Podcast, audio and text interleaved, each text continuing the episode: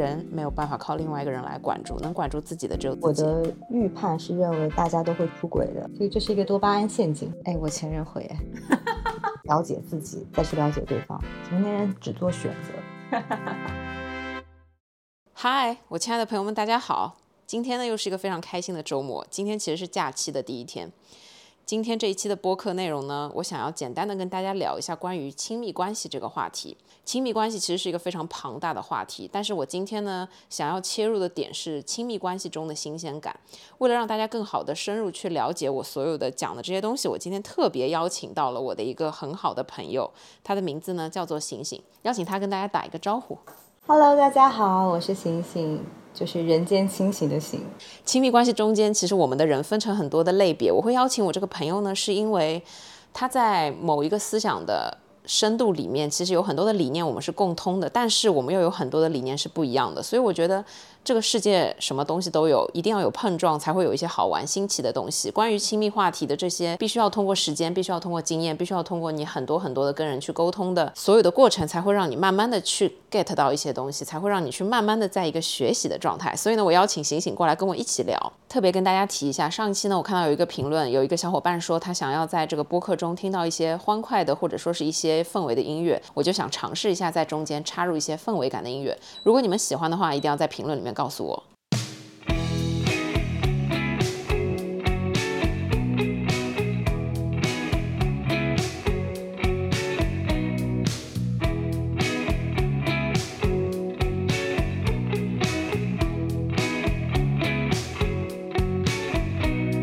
我们人对于任何的有新鲜感的新鲜事物，其实都会有一定的好奇心。我觉得在亲密关系当中，当你认识了一个异性，或者是说是你感兴趣的对象的时候，当时新鲜感带给我们的快乐，其实就是基于我们当下刚刚认识这一个人的感觉。这个好奇心其实就是来自于新鲜感，对吗？对，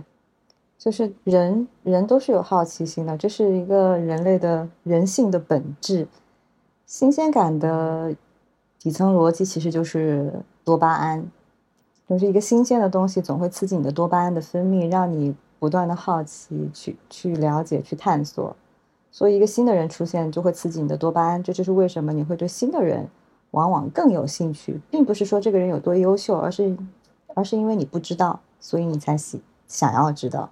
我觉得就是当我们在收到一个朋友送的礼物的时候，他如果包装的很好，在我打开之前，我对他是那个期待感是非常高的，我是非常好奇，跟最开心的时候。但是当我打开了之后，可能就可能会喜欢，可能会不喜欢。那我觉得对人可能也一样。当我们刚刚认识，见到一个人，如果他的外形可以过我的这一关，如果他整个人的状态是我喜欢的一个样子，或者说是我感兴趣的样子，我就会想要去深入的了解他。他跟我之前遇到的人不一样，是因为我不了解这个人，不认识这个人，想要认识他。嗯，我觉得一方面是这个原因，还有一个方面就是人总是会优先去展示自己的优点。那一个优秀的人必然是吸引人的。当你不知道对方缺点的时候，你确实会觉得，嗯，对方很好，他比之前的人更好。有时候我们可能是当面先认识一个人，对他会产生快速的新鲜感；但有时候我们可能是通过聊天，在文字上面，通过发信息的渠道去新认识一个人。那这个时候其实它是一种，我觉得是更加盲目的一个状态，就是因为。我们完全不认识这个人，我们只有文字简单的聊天。这个时候，我们是可以双方忽略掉整个人身上所有不好的那些因素，而只保留最单纯、纯粹文字上面的这样的给你的感觉，感觉就会忽略掉这个人身上很多不好的一个东西。对啊，因为你发文字的时候，你有很多的时间来思考怎么去回应，但你面对面的时候，你这个时间就会变得很短，你需要快速的去给对方一个。反馈，所以很多时候你是藏不住的，但文字是可以很好的隐藏掉自己的一些缺点。所以为什么现在大部分人其实是蛮爱聊天，但是可能有一些人是不爱见面，是因为见面的当下会让你快速的去消解掉你对他产生的好奇心。哎，是有一部分啦，而且见面了之后，万一他真的很怂，他真的藏不住了，那不就露馅了吗？而且还有一个点啊，就是。人在刚认识的时候是互相吸引的一个阶段，互相吸引的话，你当然要给到一些，呃，你认为能吸引到对方的点，你才能吸引到对方。所以一开始就大家都会去思考，在人际交往当中，对方会喜欢一个什么样的人，就会尽自己最大的能力去展现这个方面。亲密关系当中的新鲜感会让你觉得自己在一个很开心、快乐的状态，但是这个其实是多巴胺的分泌，这是一种非常快速的，对，可能来得快，可能走得也快。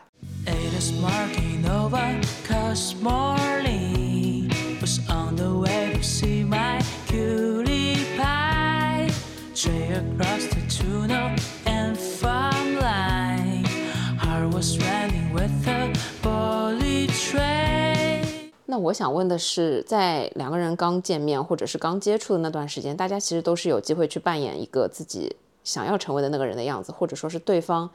感觉对方会喜欢的一个人的样子。那这样的一种相处模式，它是好还是不好呢？我觉得不存在好与不好，这是一个人刚认识的一个必经之路。因为大家都是成年人了，不是小朋友了，不是那种所有的东西都一下写在脸上的状态。本身亲密的关系也是一种博弈，那这是博弈的开始。那开始的时候，总归会想放点好料嘛。展现自己最好的一面。对，我觉得是个过程，它不不是好坏啊，这个好坏就取决于你们的你们怎么往下进展。怎么讲？如果一直都是去努力去营造和维系一个人设，那必然是不好的。在这个博弈的过程中，慢慢发现彼此是适合的，可以更多的回归到一个真实的状态。我觉得这就是一个好的东西，它是一个好的开端。那么我还想问，就是因为我们现在讲的是在亲密关系当中，大部分可能就是是跟你感兴趣的另一半或者说是另一个人相处的过程中，那我们可以选择假装，但是有很大一部分人，他们觉得说我是什么样就是什么样，我完全没有办法装。那在初次见面还大家在新鲜感被笼罩下的这种情况之下，你觉得应该马上要做自己，还是应该鼓励，或者说是觉得如果你可以适当的站到对方的立场上面美化一下、优化一下自己更好呢？我觉得这个出发点是你自己，就是看你自己想要什么，你的目的是什么。如果你的目的就是想要做自己，想要宣泄一下自己的情绪，当然做自己就好。但如果说你想要更好的跟另外一个人产生亲密的关系，你可能就要考虑到两个人的点，那不可能仅仅是考虑自己。那这样子的话，一个太自私的状态也很难进入到一个好的亲密关系之中。我觉得我们生活中碰到的很多渣男也好、渣女也好，或者说是什么样的人也好，他们有一个功能，就是说他们可以在见到不同的人的时候去扮演不同的自己，但是都可以营造的比较成功，让对方相信可能他们就是这个样子的。这是很多人我觉得在亲密关系当中没有办法去分辨的。那这个时候要怎么在新鲜感当中告诉自己这个人是不是这样的，或者说是在你们刚认识的时候，你就要建立起怎么去观察对方。我觉得很多低级的错误你是可以很快的 get 到的，比如说有些人装他装过了，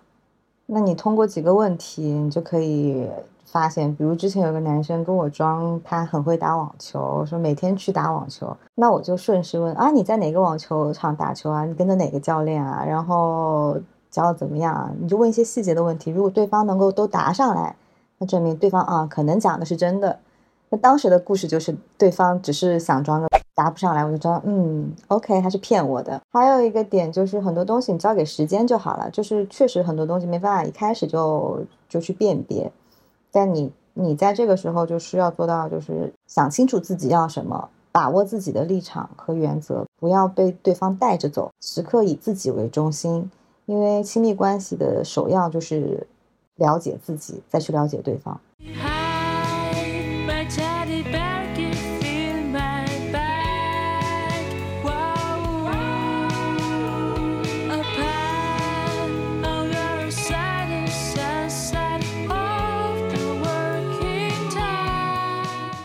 那么是不是这样说，在亲密关系当中，刚刚见面、刚刚认识，还存在新鲜感的这种情况之下，其实也不要去设想太多的结果，也不要去设想太多的之后的事情，就享受当时你们相处起来的那个氛围会比较的重要。对我，我比较建议大家就是走一步看一步，不要一下把路想到十万八千米了，对吧？你刚认识这个人，你想那么多有什么用呢？很多东西都是动态变化的，你都没有足够多的接触，你其实是很难有更多的了解的。你想多了也没有用，有这个时间多想乱想，那你还不如花点时间去做自己喜欢的事情。我来给你讲描述一个场景，就是家里亲戚朋友给你介绍的相亲对象，你们之前可能在微信上面一聊一搭，然后觉得说好像还挺聊得来。然后这个聊得来可能是任何维度的，就比方说聊吃的很聊得来，比方说聊爱看的电影，聊爱听的歌，就是你们聊到了一起。然后你们出来见面之后，发现对方完全不是你所期待的那个样子。那这个时候，你觉得是有必要立刻结束当下的见面，还是说继续去相对刻意的让对方觉得你是个有趣的人？我是这么看待的，我觉得人都是有缺点的。就一个人，如果我非常认同一个观点啊，如果一个人出现在你面前，他符合你所有的预期，那他百分之九十、百分之九十五以上是有问题的。为什么这样一个完美的人，就是至今找不到对象，会轮到你呢？对吧？这个就很很很可疑的呀。我觉得我不太在意对方在我面前表露出一些缺点或者小缺陷，我更在意的点是对方会不会表达。呃，这是一方面，第二方面就是看对方会不会触碰你的底线。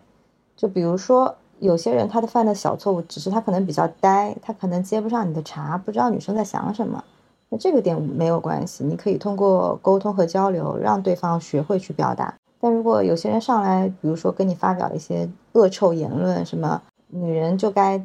洗衣做饭、相夫教子，就该以以男人为天。这种如果发表发表了这种言论，那你就可以扭头就走了。嗯，我现在有一个小小的问题，就是说，因为你出来见面的时候，你会清楚的感觉到这个人是不是你想要的那一种人，因为外貌和整个人相处的状态、谈话的整个氛围是非常好，让人理解这是个什么样子的人。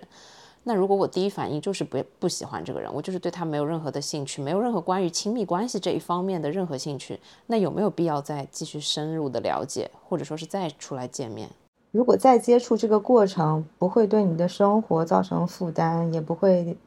浪费你很多时间，你当然可以去选择再尝试一下。当当然，如果很抗拒了，那就也就没有必要强求。比如说对方一直去。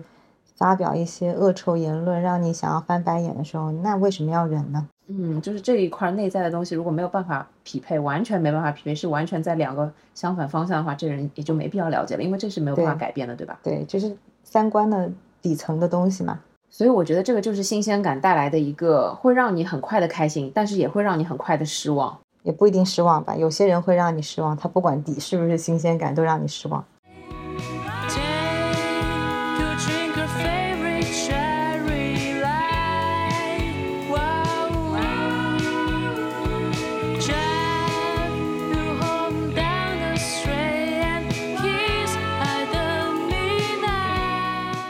其实我觉得大部分时候，我们在面对一个新的人的时候，他的这个新鲜感的来来源，只是因为他跟我们之前接触到的人不一样，或者是他跟我现在在接触的人不一样。虽然有新鲜感，但是我就开始会想说，新鲜感太容易消失了，它不是一个长久的东西，我就会抗拒新鲜感。所有的关系肯定都会经历新鲜感这个过程，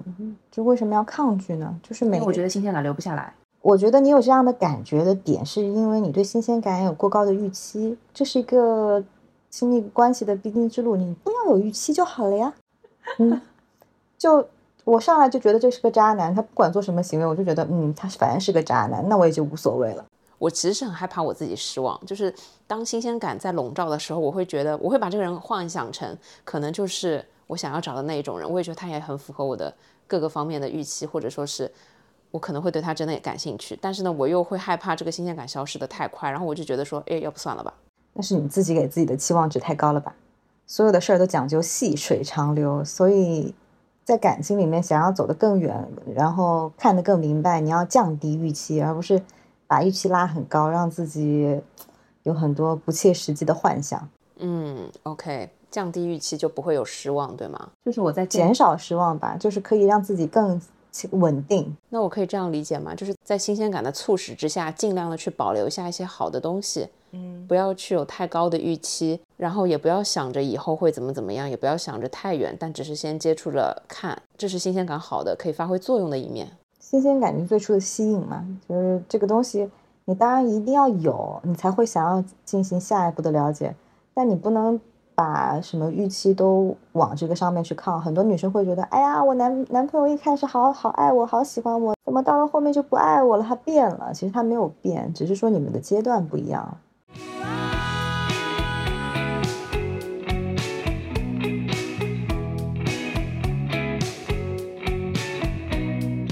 刚才聊的呢是关于新鲜感在亲密关系当中要怎么去把握它，我觉得是。那我接下来想要问的是，在我们可能。比较稳定的一段关系当中，两个人还是可能会因为外界的新鲜感带给我们一些影响，可能是好的影响，可能是不好的影响。那这件事情要怎么办？因为在我们一成不变的生活里面，已经可能没有原来的刺激，没有原来的那些新鲜的东西，因为彼此都已经了解到了一定的过程，两个人可能已经过上了比较规律的生活。当这个时候有一个入侵者闯入了你们两个人之间谁的生活，又给你重新带来了刺激，重新带来了新鲜感，那这个时候。你在亲密关系当中的新鲜感要怎么去看它？我有一个跟其他人不一样的点，就是我的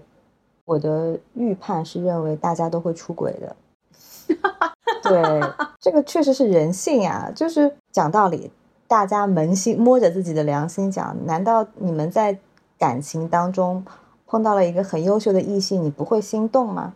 你可能只是说你不会去行动，对不对？或者说你碰不到，对，但你该心动的时候，你还是会心动，只是说有些时候就是在亲密关系当中，你或者对方碰到了一个这样的人，哎，在短时间之之内出现了一些微妙的变化。那我觉得本质上就看你能不能跟对方去沟通，去解决这个问题。我我不认为谈恋爱啊这种亲密关系是不能够有任何错误产生的。人毕竟是人，他不是个神，他总会犯错。犯错不可怕，可怕的就是不解决这个问题。出现了这样的情况，那一方能够以亲密关系的责任感迅速将自己抽离出来，并且坦诚的去面对这个问题，我觉得这个是可以考虑。是否要原谅对方？但如果说碰到这样的情况，对方来一句“反正我就是这样，反正我已经出出轨了，你看你接不接受吧？”那这样当然不行。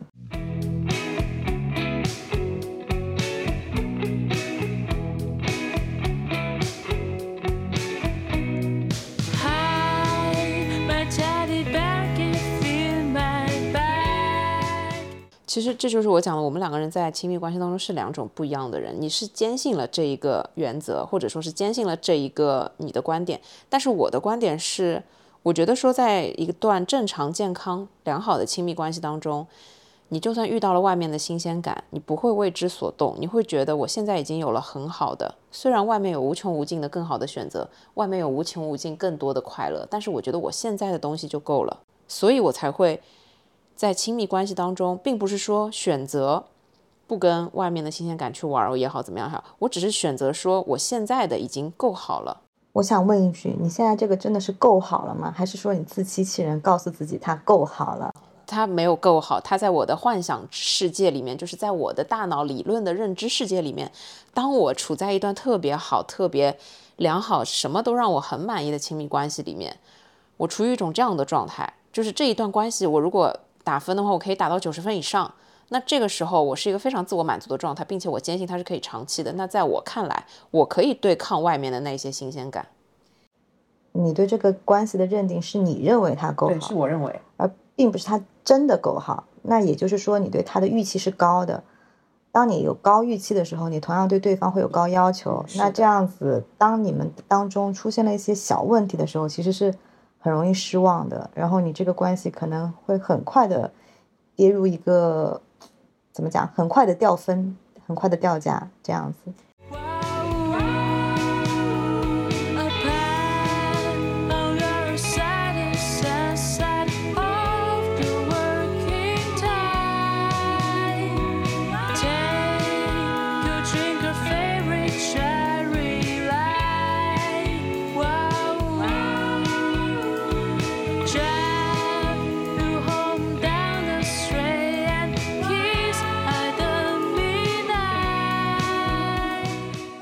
还是想问，首先啊，其实要找到一段是真的打打分打到九十分以上的这样的一段亲密关系，这其实已经很难了。但是我们基于理论上，我们现在就是有这样一段九十分以上的恋爱关系，在碰到新鲜感的时候，我们要怎么把它作为一件好事来看待，或者说把它变成对我们关系有利的事情，而不是全都是不好的东西呢？我觉得这个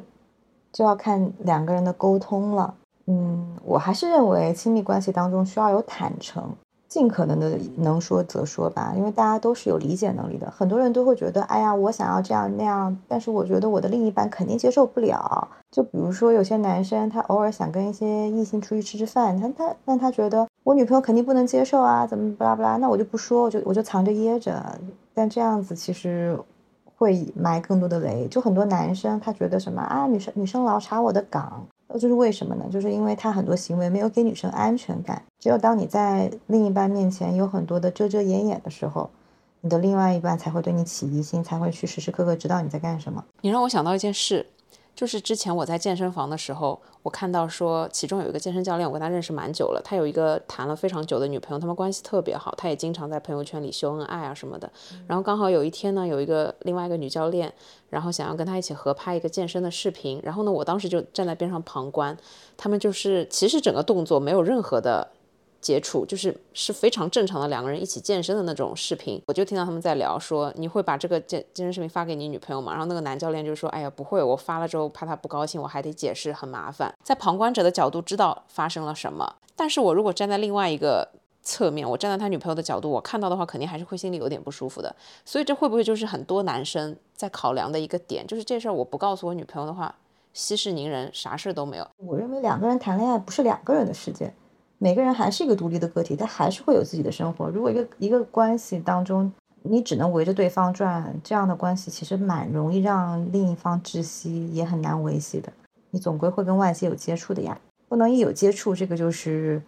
有问题，这有点太过于神经紧张了。为什么我想要说亲密关系中的新鲜感？是因为我觉得在任何一段亲密关系当中，两个人都是会不断的去接触到。两个人之间，以及两个人之外，外面的新鲜感的，可能有一些是男男女女，但可能就有不是，可能就是一个我新尝试了某个运动之类的这种因素夹杂在一起。那我想说的是，怎么样在一种健康的情况下去保持两个人又是外在相对自由，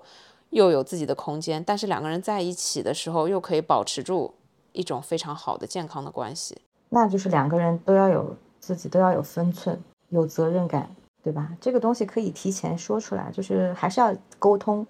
沟通不叫管管束，不是说你不能做这个，你不能做那个，而是沟通的点是你先把自己的底线表达给对方，然后也给对方一定的自由空间。你也会有你自己的生活，对方也有自己的生活，你不能要求对方的生活就按照你的生活走，那他不就变成你的傀儡了吗？哦，我觉得这就不叫点讲的非常对。对，亲密关系不是说两个人强绑定在一起，只能两个人在，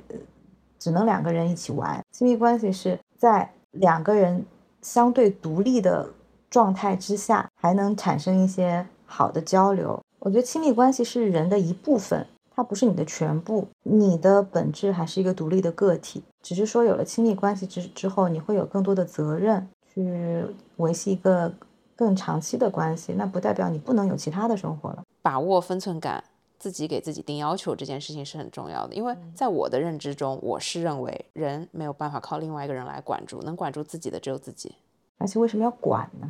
对，成年人只做选择。哈哈哈哈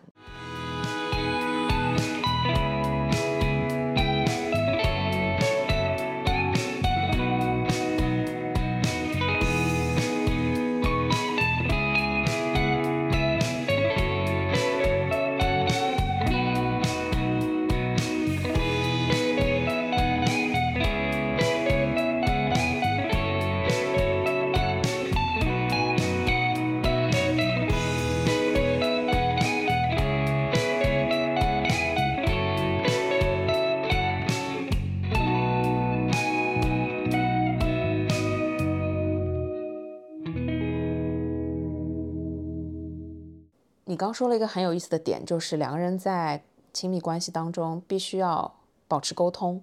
相互坦诚，是一个真诚的状态。我觉得这个是很重要。但是呢，我觉得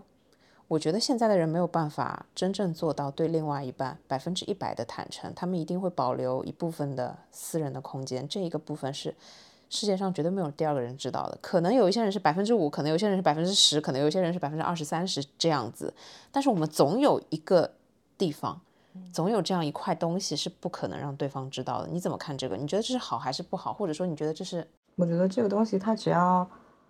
不是什么原则性的问题，那让他去就好了。那他和坦诚和沟通有冲突吗？我觉得每个人心里都有自己的一个小空间吧，就像每个人心里都有一辆男人下班后不愿意回家的车，只要这个空间它不过分，不会是影响到原则性的一些问题，我觉得让它存在就好了。我非常赞同一个观点，就是坦诚和沟通。我觉得在无论什么样的情况之下，两个人要有效沟通，两个人可以互相坦诚，这才是一个我最佩服的状态。但是这一些小的部分呢，对于自己而言，它是自己的一个部分，嗯，但是可能对于别人来说，它是一种缺点，它是一种不好。就是如果别人知道的话，或者说是我也很怕别人知道之类的。可能是一些小习惯，可能是一些自己没有办法说出口的一些东西。那如何在一段正常的亲密关系当中，又保有自己的这一个部分，又不要让它对对方产生影响，又或者说在坦诚的同时，做到让这一个小的部分变成一件好事？我觉得你是在谈恋爱，不是当侦探。你不是所所有的东西都要事无巨细的去了解，你只需要去关注对你们两个有利的部分就好了。那这个在婚姻关系当中存在吗？我觉得同样一样的呀，婚姻关系也是一个长期的亲密关系，但前提是这个保留的这个部分啊，它是不影响的，不能说你什么杀了人放了火，你这种事儿你藏在心里不愿意跟别人讲出来，这当然不行。就这么讲，我最近对于男生的观察，我觉得真的非常微妙。我发现有很多男生，他们其实是很爱在网上给很多的美女去留言的，但这些留言并不会给他们的另一半看到，他不可能拿给他另一半看。但这个行为本身对于男生而言，他可能只是宣泄，或者说是自己的某种。但是如果给另一半看到，另一半肯定要吵架的呀。我跟你相反，我看到就是啊，没有任何的然后。我觉得这个不是什么很关键的点，就是我看到一个帅哥，我也会说哇，这张照片拍的好帅。可是我们没有办法去跟人家发私信说你好帅之类，或者说是那发私信这个就过了呀。啊，这个所以发私信是过的行为哦。就是如果你被一个异性的某一些。照片、视频有了性方面的吸引力，以此为点去跟对方去进一步的沟通，那就是越界行为。但我也不认为这个东西一一定不能存在，也一定不能说，因为还是那个道理，就是你总归会被很多人吸引，你不是被一个人吸引，你是被一类人吸引。对，但是就是像这样一种事情，你不可能去跟你的女朋友去讲吧？哎，你看我在网上看到一个身材。爆辣的姑娘，哎，我前任会哎，你前任是什么怪东西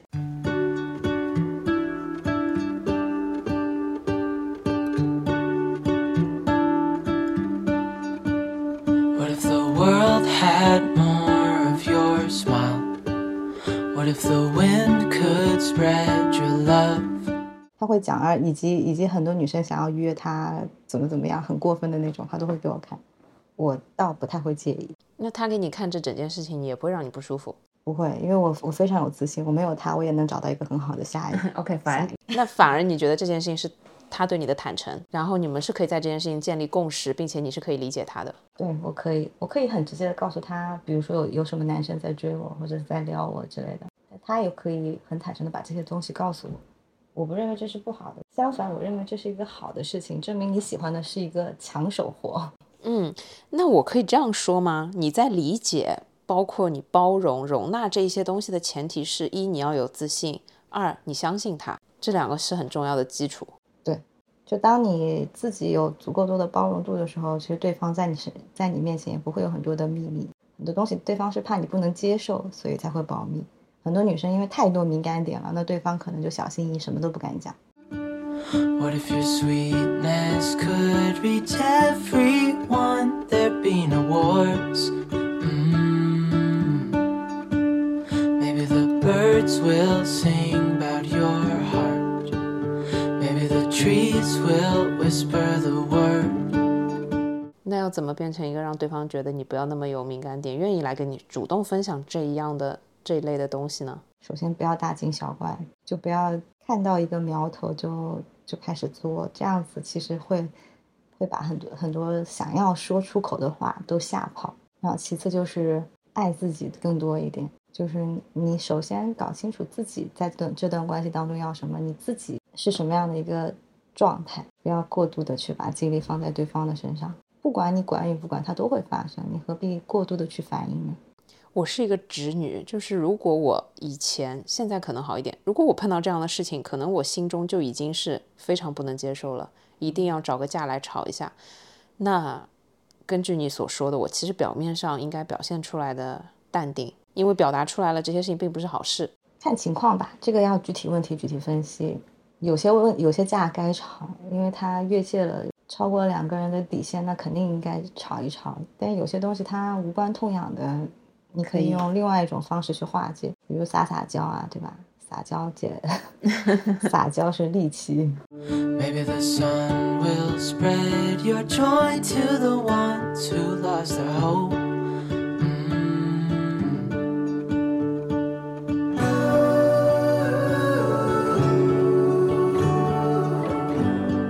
那接下来我就想要问一下，关于我们在追求新鲜感这件事情上面，我们是不是因为我们从新鲜感中得到的快乐很短暂，他们没有办法转化成长期的快乐？那是否我们应该一直不停的追求新鲜感呢？首先，新鲜感这件事情，当你不断去尝试新的人，他也会变得没有新鲜感，因为你尝试的太多了，他也会变得无聊，不存在可以一一直有的新鲜感，所以这是一个多巴胺陷阱。因为我觉得人分两种嘛，一种是真的只能短期恋爱，可能出于各种各样的原因；但是另外一种就是非常长情专情，但可能四五年、五六年的恋爱，最终也会分道扬镳。会不会是因为他们对新鲜感的需求不一样？就是有一些人就是几个月就腻了，他就一直要不停的换伴侣；但又有一些人觉得新鲜感对我没那么重要，我比较追求稳定。这也要看人的性格。就是我不认为短期的关系一定是不好的，我也不认为长期的关系一定是好的。有些人可能他就没有那么强的情感需求，他只是需要阶段性的陪伴。他是一个很独立的一个个体，他有很多的办法可以充实自己，感情的比重在他生活中比较少。但还有些长期的关系，他只是懒得去换，就是觉得好麻烦，或者是出于某种道德上层面的东西，他觉得不好，但并不代表他们的关系进行是好的。所以我觉得状态就是看你自己是要什么。如果你真的情感需求不强，那为什么要强强迫自己在一个很长期的关系之中呢？对吧？亲密关系的前提还是爱自己啊。会想到这个点的原因，是因为我觉得我们越来越难追求长的、持续的、健康的亲密关系。我觉得这不是因为越来越难，而是因为我们对自我的了解越来越深，不像以前，就是大家会觉得啊，分手什么离婚是件天大的事情。现在大家对于这种接纳程度更高。对没有这种束缚了，就更多的去关注在自己本身的这个层面。还有可能是你说的预期过高了，我对他的预期就必须要完美，我就是容不得任何差错，容不得一粒沙，所以导致我在选择也好，我在了解的过程中也好，只要有一点点让我不舒服的地方，我就立刻抽离自己，这样我就越来越难以找到真正适合我，或者说是真正能跟我共度一生的人。嗯，我觉得两个人不能两个人在一起不是追求完美，而是追求平衡，就是能他能让你保持一个平衡的状态，这就是一段好的关系，而不是说对方一定要每个点都符合你的预期才叫好。这样的人，这样人不存在。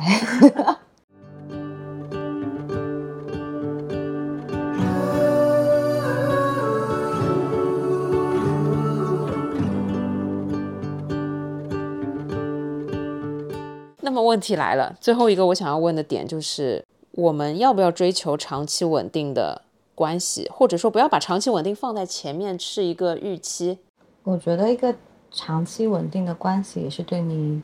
对你个人爱的能力的一个考验，就是爱分很多个阶段，当然往后走肯定会越来越难。一个长期的关系就是要在你脱离新鲜感之后，你要对如何跟对方维系一个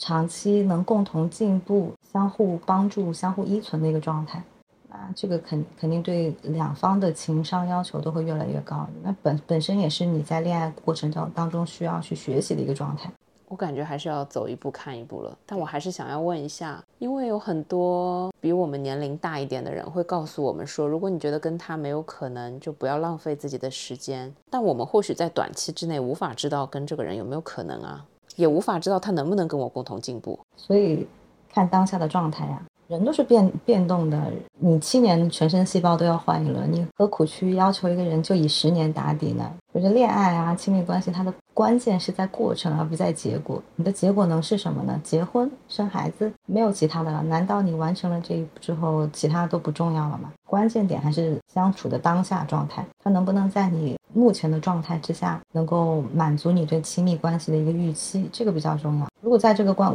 过程当中，你虽然去维系它了，但是你你的代价是委曲求全，那我觉得也大可不必。不是说只有你维系了一段很长的关系，你才是一个成功的恋爱。You fill my head with roses. I can help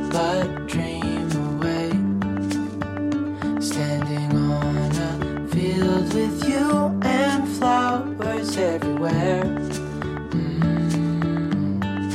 我觉得你打开我一个思路，就是在亲密关系当中，因为我说亲密关系并不是特定的去指某一段非常特定的东西，我指的就是一种非常暧昧不清、你无法表述的一段状态。但你打开了我的一个思路是，第一个不要对这段关系有一个前期的预判和预期，这样呢你会比较。更容易放松自己进入到这段关系里面，因为你有太多的预判和预期的时候，你一上来会觉得达不到你的预期，那我就放弃了。但如果你是在一点一点慢慢的尝试去了解和认识，以及去感受的话，你可能会觉得时间久了，你就会知道你要的东西是什么，跟你们两个人能达到的一个最后的结果可能 maybe 是什么，就是不要把自己太局限。另外一点是，我觉得人本来就是对好奇没有办法抗拒的，以及人本性就是对自己。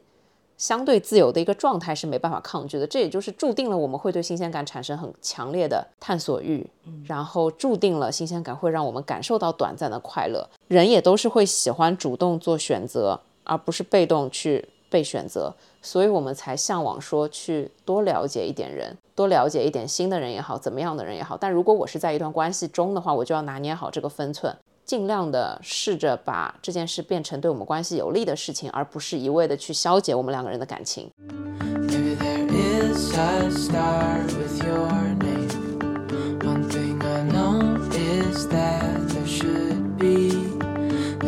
No one who has a heart as pure,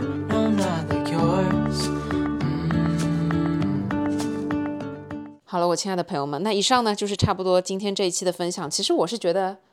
醒醒同学有解答了我很多人生中 困惑的问题。因为对于长期的关系、健康的关系、亲密关系，我承认我的认知是非常直的，我的认知在一个道德层面比较严谨的一个区间。我相信很多人也跟我有一样的这样的认知。所以呢，我们更加需要在健全自己对各个看法的同时，还是要坚持自己的理念和信念，这样才可能有助于我们真正的去找到自己想要的一段亲密关系，而不是说直接去排斥说新鲜感好还是不好，直接去排斥说我开小差好还是不好。这个世界是多样性的，很多人的进步，包括你谈恋爱的进步和对于一些科技发展的进步，它的起源都是源自于新鲜感。你有了新鲜感，你才会有动力。对我来总结一下，有一个非常重要的前提是，无论你处在什么样的情况之下，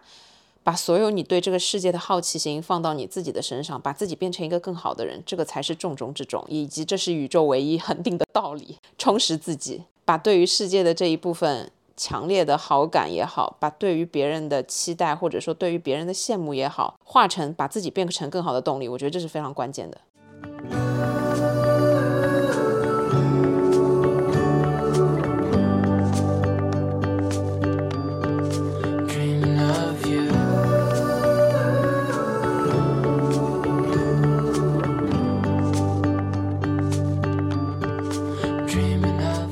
亲爱的朋友们，我想最后再补充几点。这一期的部分，首先先跟大家抱歉，因为技术原因，我在录制的时候，醒醒同学的麦克风没有打开，所以使用的是一个备份的声道，所以听起来呢，跟我的那根声道质量有一些不一样。但是不管怎么样，如果你可以听完今天这一期的分享，那说明你跟我们可能在思想的某一种深度上面是有一定的共识的。我想要打开大家的一个思路，给到大家一定的参考价值，会更多一点，并不是告诉你们什么是对或者什么是错，因为每个人认定的亲密关系和每个人想要的亲密关系，它本质上就是不一样的。我们每个人在不同的亲密关系中，想要感知的那个自己，跟自己想要得到的当下的那个东西也是不一样的。但我只是想打开大家的认知范围，说新鲜感对于我们所有在亲密关系之前、中间或者是之后，它都不一定是一件坏的事情。新鲜感是我们认识这个世界的唯一的。非常让我们有强烈动力的一个方法，它也是让我们生活多姿多彩的一个非常重要的原因。认识新的朋友，在某一定程度上会给我们很多新的启发，甚至可以帮助我们去提高自己，变成一个更好的自己。这一些呢，都是新鲜感带给我们非常好的东西。但与此同时，又有很多人没有正确的去把握亲密关系中间的分寸感，又可能是他们没有办法克制自己，或者说是做到，或者说是背负起一定的责任心。那这个时候，新鲜感对于感情、对于亲密关系就会有一种破坏性的不好的作用。但是不不管怎么样，我觉得我们要以一种中立的态度，时时刻刻的关注自己，告诉自己爱自己，把它作为第一前提，让我们可以正常健康的投入到亲密关系当中，正确的去面对亲密关系当中会遇到的各种新鲜感，把这些新鲜感变成自己变得更好的一些动力。以上呢就是我想要补充的内容。如果你有什么想说的话，也可以欢迎在下面评论回复我。